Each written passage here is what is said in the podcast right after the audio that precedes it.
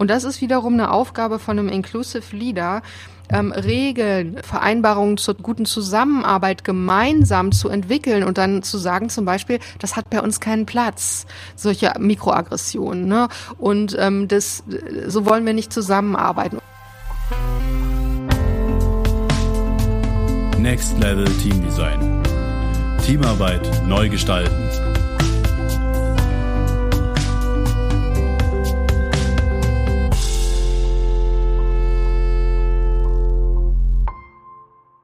Herzlich willkommen zu einer neuen Folge Next Level Team Design, dem Podcast von berger-training.de. Was ist Inclusive Leadership? Wie unterscheidet sich Inclusive Leadership von anderen Führungsstrategien und was bedeutet das für Teamarbeit? Heute spreche ich mit Iris Wangermann. Sie ist Diplompsychologin mit Schwerpunkt auf Interkulturalität.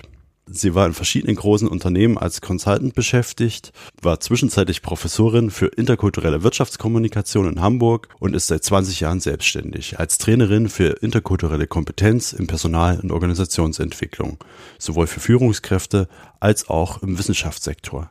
Herzlich willkommen, Iris. Schön, dass du da bist. Ja, hallo Markus, freue mich. Danke für die Einladung. Iris, wir steigen gleich mal ein. Wie bist du denn überhaupt zum Thema Interkulturalität gekommen? Mm, ja, ganz äh, spannendes Thema. Also ich bin selber ähm, Deutsch-Österreicherin. Das ist jetzt auf den ersten Blick gar nicht so spektakulär interkulturell gesehen, aber auf den zweiten Blick schon. Äh, und das heißt, dass ich mich schon eigentlich immer mit ähm, dem Thema verschiedene Kulturen beschäftigt habe. Und dann war ich mit 16 Jahren in den USA, habe da so einen Austausch gemacht mit dem American Field Service. Und als ich dann zurückgekommen bin, war es klar, dass ich äh, nicht in Deutschland studiere, sondern dass ich ähm, mal mein zweites Heimatland Österreich erkunde. Und da bin ich dann hin und habe dann immer mit, ähm, habe mich noch nie so deutsch gefühlt wie in dieser Zeit und wollte diesem Thema Kultur dann auf den Grund gehen. Habe ganz viel mit ähm, Erasmus-Studierenden, also zusammen gewohnt in Wohngemeinschaften. Habe dann gesagt, ja, ich muss auch noch mal ein Austauschjahr machen, noch ein weiteres und war dann in Italien und so weiter. Und dann bin ich zurückgekommen nach ähm, Deutschland und habe so gemerkt, äh, ich möchte mit diesen gelebten Erfahrungen etwas machen und habe dann meine Diplomarbeit über interkulturelle Trainingsmethoden geschrieben und habe meine ersten Trainings gemacht. Und damals war das Thema noch total unbekannt, aber mir hat das so auf dem Herzen gebrannt, weil ich selber in gemischten, ich war immer mit Menschen aus verschiedenen Kulturen oder mit anderen Diversitäten ähm, habe ich gearbeitet oder studiert und habe einfach gemerkt, ich bin gar nicht so tolerant, wie ich immer dachte, wenn die Leute anders sind. Und habe gesagt, das kann ja nicht sein, woher kommt denn das? Und als Psychologin wollte ich dem Thema einfach auf den Grund gehen und wollte Brücken bauen. Und ähm, wir haben natürlich auch als äh, Deutsche oder auch ÖsterreicherInnen haben wir natürlich auch eine, eine dunkle Geschichte ähm, zum Thema Rassismus und äh, das, das brannte mir auch auf der Seele. Also wie können wir Brücken bauen? Und da kam das her, genau. Ja, schön, also sehr spannend. Ne? Also auch was du gerade ansprichst, das kenne ich nur zu gut, wo man so in der Selbstreflexion merkt, ne, so aufgeschlossen, wie man immer sein möchte, ist man in manchen Situationen überhaupt nicht. Und das führt dann auch sofort innerlich zu einem Konflikt und die Frage, wie gehe ich denn jetzt damit um? Ein Thema, was auch sicher nicht nur uns beide, sondern viele andere auch beschäftigt. Und ein Fokus, den du darauf nochmal nimmst, ist ja dann auch das Thema Leadership. Und da stellt sich für mich natürlich zuerst mal die Frage, was meint denn eigentlich Inclusive Leadership? Was bedeutet dieses Konzept? Und gibt es denn da auch zentrale Unterschiede zu anderen Ansätzen? Wenn ich so ein kleines bisschen aushole, also ich habe vor 20 Jahren ja angefangen mit dem interkulturellen ähm, Thema und es wurde damals noch so ein bisschen, ja, wozu brauchen wir das, ein bisschen belächelt. Und vor zehn Jahren kam eben das Thema Diversity für mich immer mehr in Fokus und eben auch das Thema Inclusive Leadership. Und das wurde dann am Anfang auch so ein bisschen belächelt, aber wird jetzt immer wichtiger. Also wir leben ja in einer immer komplexer werdenden Welt. Ich weiß nicht, wie es dir geht, aber ich habe vor, bis vor ein paar Jahren habe ich ja, ne? Und dann, ich habe bis vor ein paar Jahren, konnte ich irgendwie abends dann noch so, ähm, so meine Sachen abhaken. Das hast du erledigt, das und das. Das kann ich heute auch, aber es wird irgendwie immer mehr. Also wir sind, ähm, äh, ja, wir sind so in, in, in sehr, in, wir leben in einer sehr komplexen Welt. Und das heißt, diese alten äh, Modelle von Führung, wie wir sie bisher kannten, funktionieren auch nicht mehr. Also wenn ich mich mit Führungskräften unterhalte, sowohl im Wissenschaftsbereich ähm, als auch in Unternehmen, dann ähm, höre ich, dass diese Komplexität mit den alten Führungsideen nicht mehr bewältigt werden kann. Kannst du das ein bisschen, also ein bisschen anfassbarer machen? Also was heißt das genau? Es gibt ja diesen Begriff der VUCA-Welt, ne?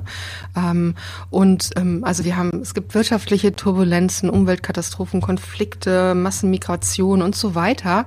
Und das führt eben zu Veränderungen. Und ähm, wenn wir ähm, jetzt systemisch denken, also Systeme sind ja immer Gruppen von Menschen, die äh, zusammenarbeiten. Eine Familie kann System sein, ein Team kann System sein, eine Hochschule, eine Organisation kann System sein, ähm, dann sehen wir, das wird immer komplexer. Und ähm, die alten Führungsmodelle, die beruhen eigentlich eher darauf, dass die ähm, Menschen, dass oben jemand steht, ich vereinfache das jetzt mal, der sagt, wo es lang geht und der weiß auch, wie es geht. Und das geht in unserer komplexer werdenden Welt nicht mehr, weil da sind die Führungskräfte auch überfordert.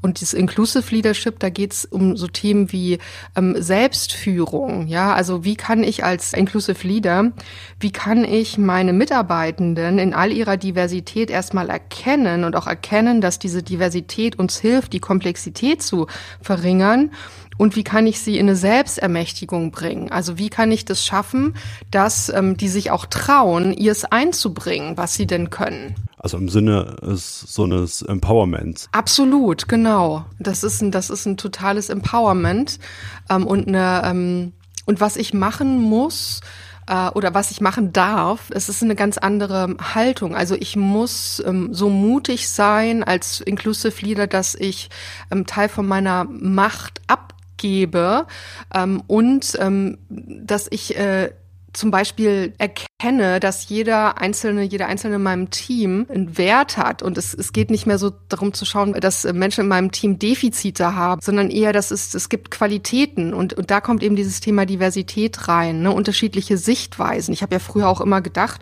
alle sehen die Welt so wie ich und ja. das, ähm, also ein bisschen naiv, aber ähm, jeder, jede sieht die Welt ein kleines bisschen anders und das ist ja nicht ähm, einfach so entstanden, sondern das hat ein, eine Idee dahinter. Und mit diesen diversen Perspektiven können wir Probleme besser lösen, wenn wir diese unterschiedlichen Perspektiven zusammenbringen. Ja, genau, das ist im Prinzip auch meine Beobachtung jetzt aus meinem Blickwinkel im Bereich Agilität und Kooperation, Kollaboration, dass vor allen Dingen in komplexen Settings und mit komplexen Herausforderungen Diversität und Unterschiedlichkeit, Multiprofessionalität, wie ich auch immer das nennen will, ähm, eine riesengroße Ressource ist. Einfach weil ja. ich nicht mehr eindimensional im Problem begegnen muss, sondern mehrere Ansätze habe, die ich versuchen kann und integrieren kann. Ja, genau, das ist das. Genau das ist es. Genau das.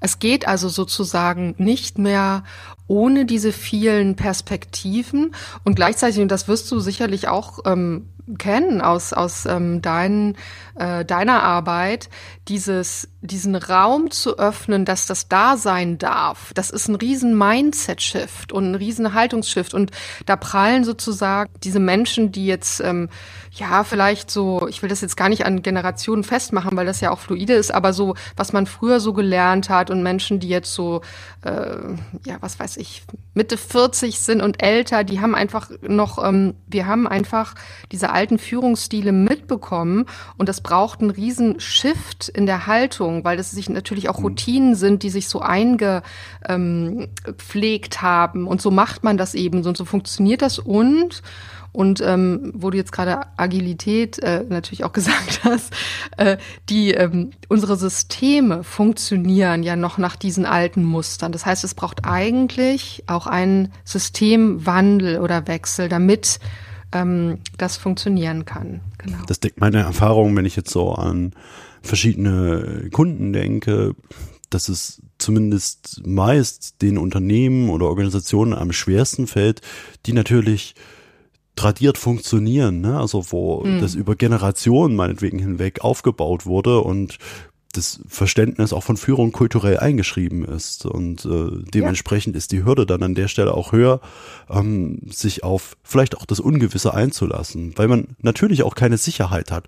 Was passiert, ja. wenn ich mich darauf einlasse? Was passiert, wenn ich jetzt eigentlich Verantwortung abgebe? Ja. Und auf der anderen Seite möchte ich ja gleichzeitig, dass Verantwortung übernommen wird. Ne? Aber ja. dieses, dieses Wechselspiel zu verstehen, ist sicher in der Theorie erstmal schlüssig und vielleicht auch einfach, aber in der praktischen Umsetzung bringt es, glaube ich, auch viele Herausforderungen mit sich. Und genau da setzt ja dann am Ende auch deine Arbeit an. Ne? Also wir können es ja mal ganz konkret machen. Wie geht man denn ähm, damit um, ähm, wenn ich denn merke, oh, ich weiß, dass es theoretisch so und so gemacht werden müsste, aber ich habe gewisse Vorurteile, die jetzt auch nicht von der Hand zu weisen sind, die kommen ja irgendwo her. Die haben ja erstmal irgendwo eine Berechtigung. Wie gehe ich denn dann damit um? Ja, das ist, das ist total wichtig. Und ich arbeite ja auch mit diesen Menschen, die so in diesen, die wollen, die wissen, die merken, die wollen was verändern und es sollte auch was passieren. Und die kommen dann an, an ihre Grenzen. Und ja. für mich hat dieses Thema wahnsinnig viel mit Selbstreflexion und Bewusstsein zu tun. Also ich werde mir über mich ähm, selbst bewusster, wie ich denn funktioniere und wie das ich, dass es ein Mindset ist und dass ich den gelernt habe und dass ich den aber auch verlernen kann. Also es ist ganz viel Selbsterkenntnis und ähm, ein anderes Bewusstsein zu zu bekommen. Denn wenn ich in mir selber auch diese verschiedenen Facetten entdecke oder auch verstehe, wer ich bin, dann kann ich das wieder ähm, an die anderen geben. Und dann kann ich als Führungskraft zum Beispiel auch ähm, zugeben, dass ich nicht alles weiß und Fehler mache. Ne? Das ist in, ich glaube, in Deutschland auch im Vergleich zu einigen anderen Kulturen, die ich kenne, ist das auch ähm, durchaus leichter. Also es ist schon okay. Es gibt Kulturen, die sind sehr, sehr hierarchisch. Da ist das, mhm. Verlieren direkt alle das Gesicht, wenn sie das sagen. Aber es hat ganz viel mit Selbsterforschung, Selbsterfahrung, Selbsterkenntnis zu tun als ein Baustein. Mhm. mhm. Und selbst wenn ich an dieser Stelle bin, ne, auch das begegnet mir in meinem Berufsalltag immer wieder, dass Menschen, Führungskräfte, Teammitglieder das für sich reflektieren können hm, dann gibt's ja trotzdem immer noch diese Schwelle, wie komme ich dann in entsprechende Handlungsmuster, die sich unterscheiden.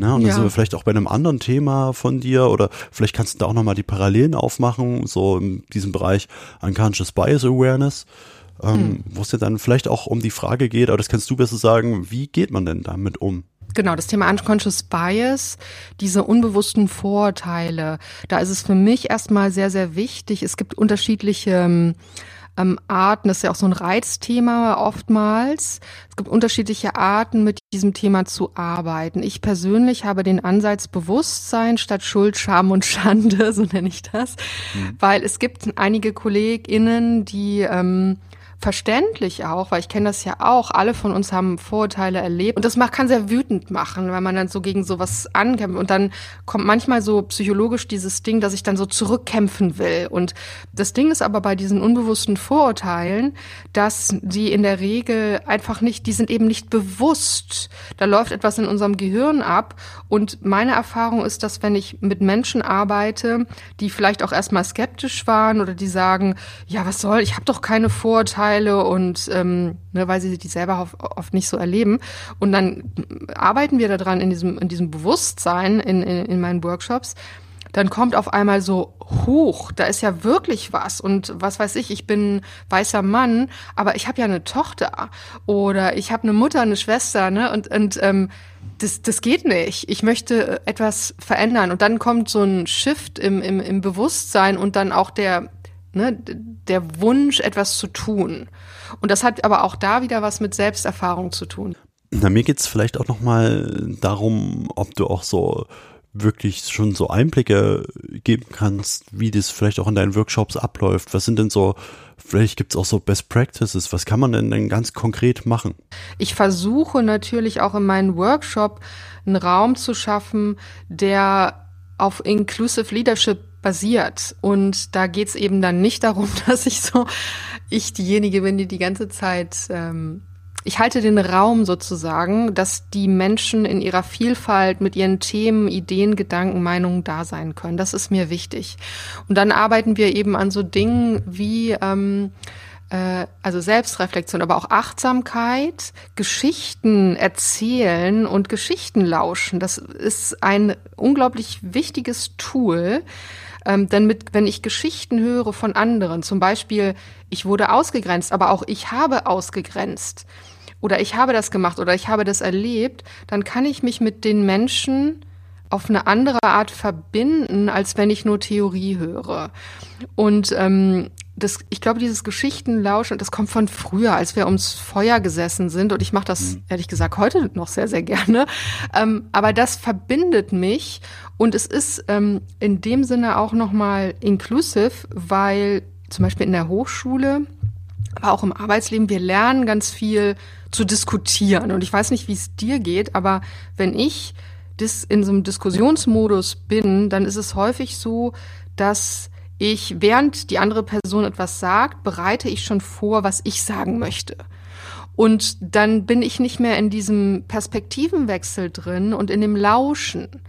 Und ähm, Umgang, also Inclusive Leadership ist auch wirklich zu lauschen ähm, was, wo ist denn der oder die andere gerade? Was erzählt der und die andere? Was brauchen die denn gerade oder wo möchten sie hin? Ja, für mich gibt's auf jeden Fall einen riesengroßen Unterschied, ob ich jemanden zuhöre oder ob ich einfach nur warte, bis ich wieder sprechen kann. Ne? Und ja.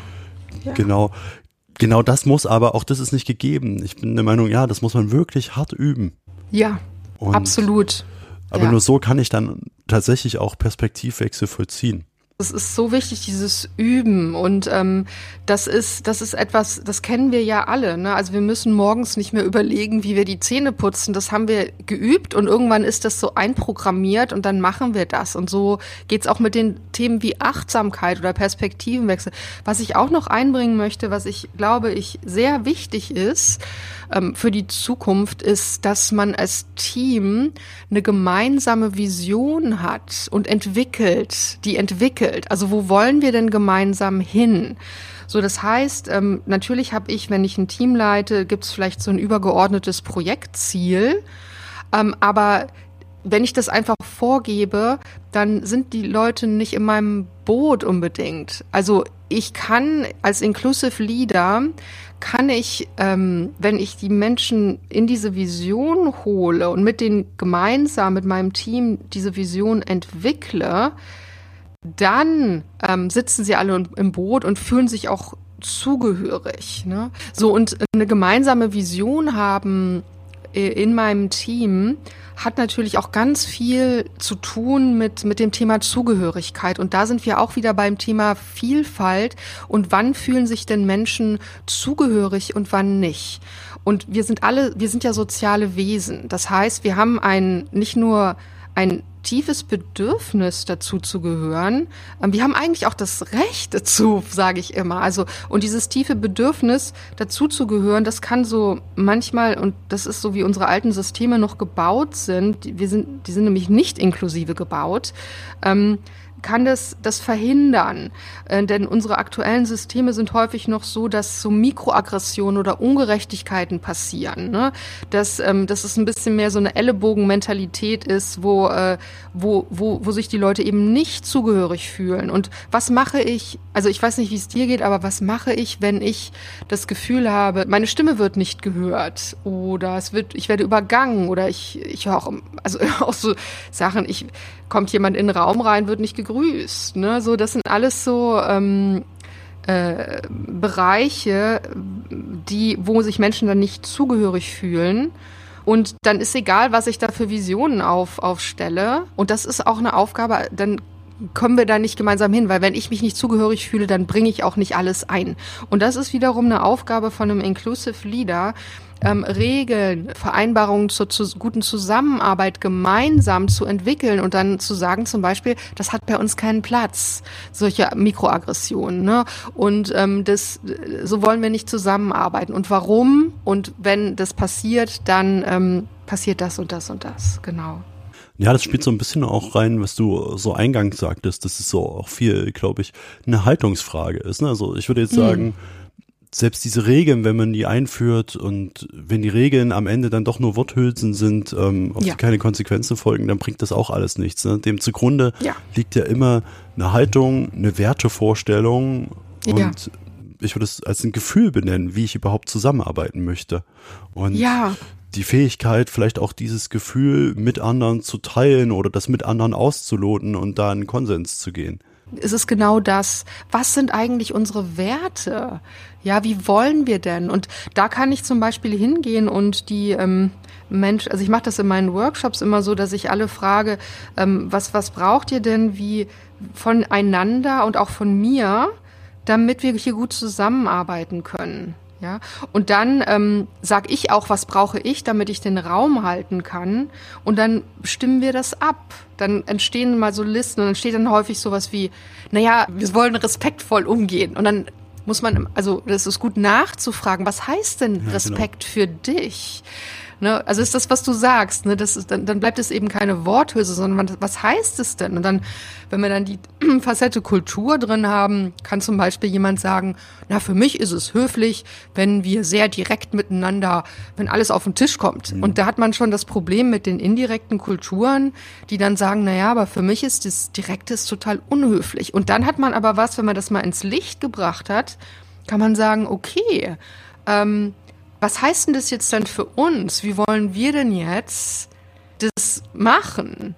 Und ähm, dann kann man das, ne, und dann legt man das irgendwann fest und dann hat man vielleicht noch so, das sind so Must-Haves und das sind Can-Bees und, und dann hat man das mal aufgeschrieben und ausformuliert, dann kann man abstimmen und dann kann man nach ein, zwei Monaten oder wann auch immer noch mal drauf zurückkommen und sagen, hey, guck doch mal unsere Werte, das haben wir beschlossen, wie läuft's denn damit?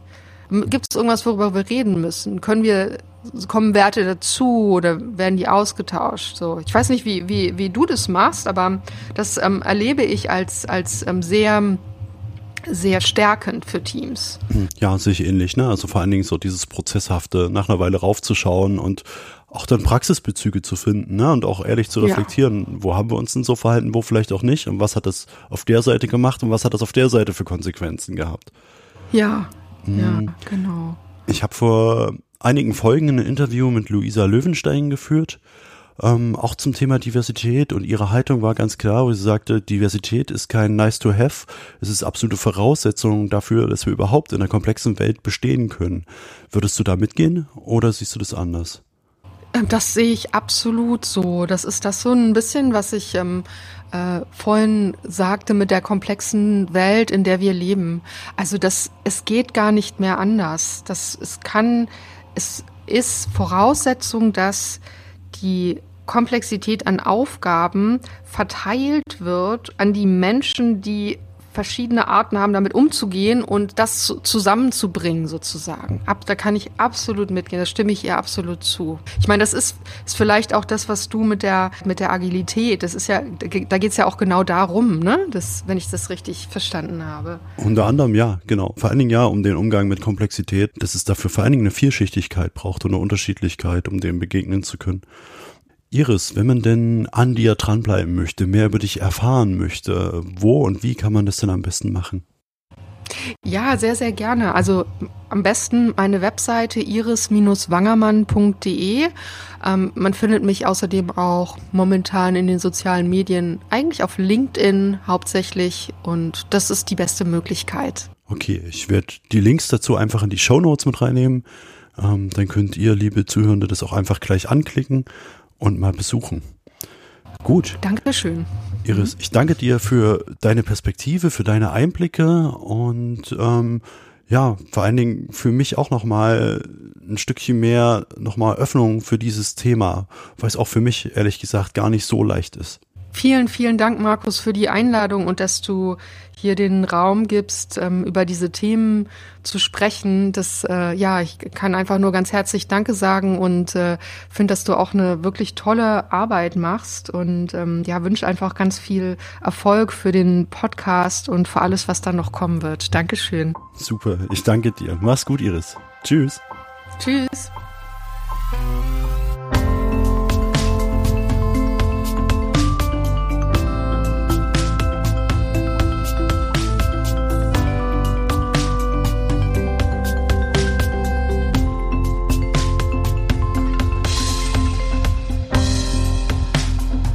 Level Team Design. Der Podcast, der Teams besser macht. Mehr auf www.berger-training.de.